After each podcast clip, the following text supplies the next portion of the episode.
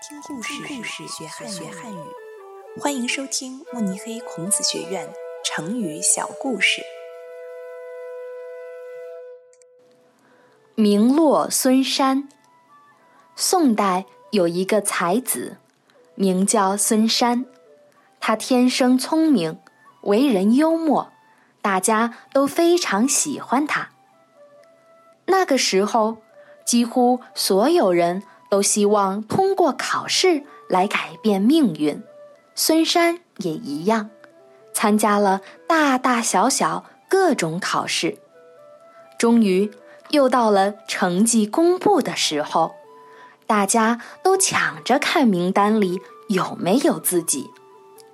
孙山认认真真的，一个名字一个名字的查看，最后在名单的末尾看到了自己。原来孙山是最后一名，但是他还是考上了。孙山高兴得不得了，开开心心的回家了。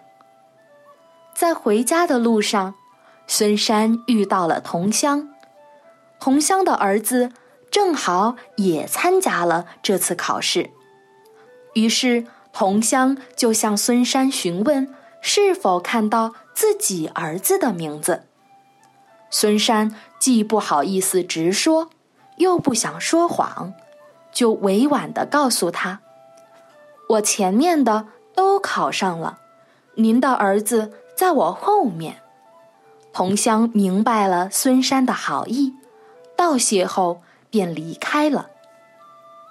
从这以后，人们就把考试或者申请学校没有成功。叫做名落孙山，这是一种非常委婉礼貌的说法。